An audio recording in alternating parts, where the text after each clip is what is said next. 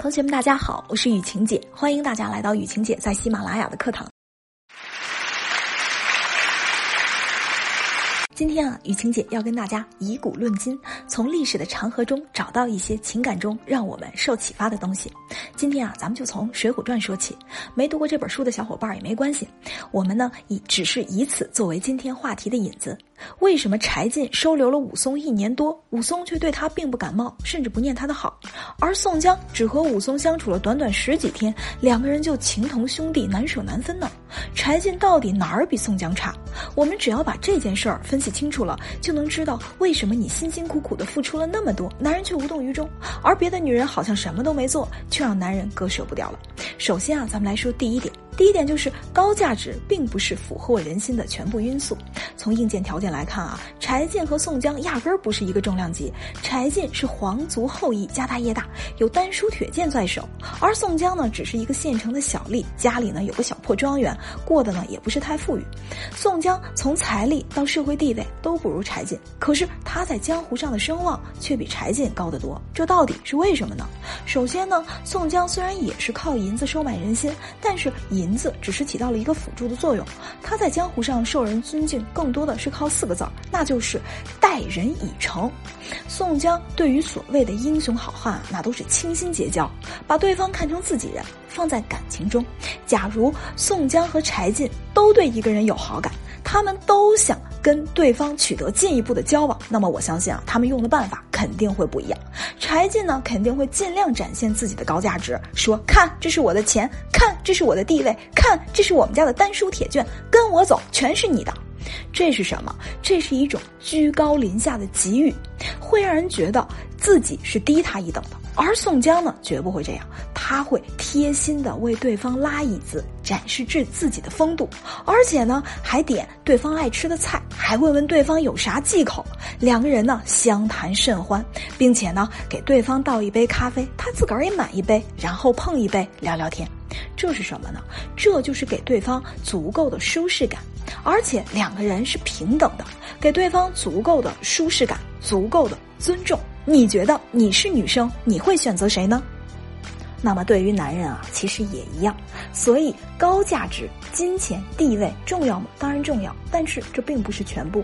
除了外在价值之外，更能够俘获人心的是相处中的点点滴滴，是充足的舒适感。之前啊，我有很多女学员，自身价值其实都蛮不错的，民企工作，收入不菲，但是呢，却留不住另一半的心，男人。还是会出轨，甚至呢，出轨了一个处处不如他的女人。还有的学员是处处的为老公无微不至的打理所有的生活，可是老公连多看她一眼都不愿意，两个人。呢也没话说，反而老公跟自己身边的什么女同事啊、女同学啊，甚至比较丑的女同事。都聊得非常开心，总有说不完的话。原因都很简单，当男人跟自己的另一半相处起来完全没有舒适感的话，自然会向外进行满足。就像我们在这家店没有买到合适合适自己的衣服，肯定去下一家店逛一逛，是同一个道理。那这个时候可能就会有有人问我了，老师，怎么样才能给男人他想要的那种舒适感呢？怎么样我才能像宋江一样所向披靡呢？如果啊，你有更棘手的问题呢，也不用着急，你呢可以找到雨晴姐的小助理丹阳老师。丹阳老师是雨晴姐丹阳的汉语拼音的小写，可助你收获锦囊妙计哦。下面啊，咱们来说第二点。第二点啊，就是保持新鲜感才是感情长久的秘密武器。柴进和武松的关系之所以不好呀，还有另外一个原因。这句话，这个事儿啊，被武松一语道破。武松说：“人无千日好，花无百日红。”两个人相处时间久了，缺点啊全都暴露出来了。柴进的傲慢，武松的不懂人情世故，两个人又不怎么懂得沟通，所以呢，俩人啊就相互越看越不顺眼。这就叫做心理投射。心理投射就是把自己的感情、意志、特性投射到他人身上，并强加于他人的一种心理现象。也就是说，当你看一个人不顺眼的时候啊。不管他干什么，你觉得都是错的，你觉得都是不满意的。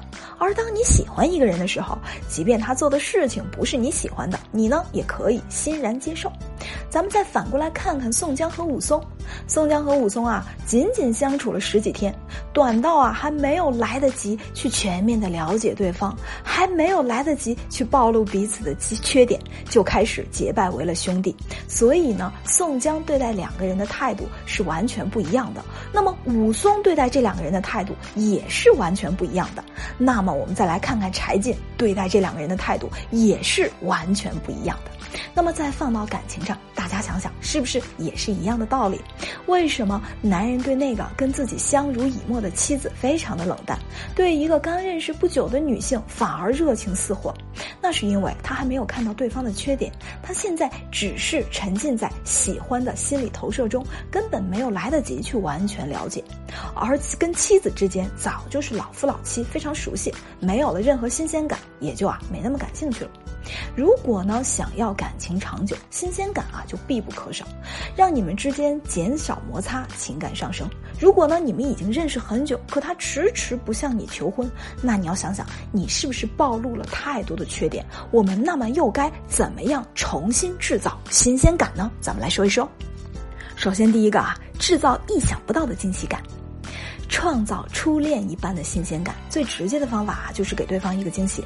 这里所说的惊喜啊，可不仅仅限于买那些昂贵的礼物，用金钱去制造浪漫，还有一种是超物质的惊喜，叫做对方的意料之外，或者呢，超出了对方的心理预期。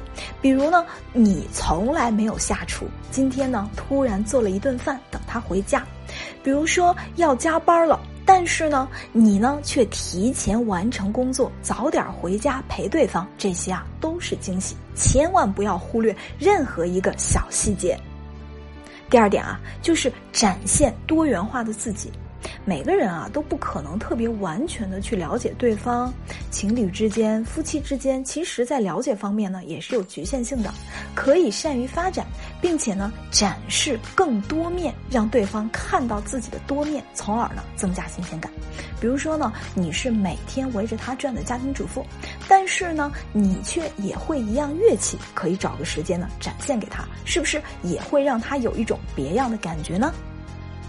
有多少爱情是死于无聊？又有多少夫妻是因为无话可说而走投无路？不要等到感情到了无法拯救的地步，再来后悔当初没有用心经营。生活是自己的，感情当然也是自己的。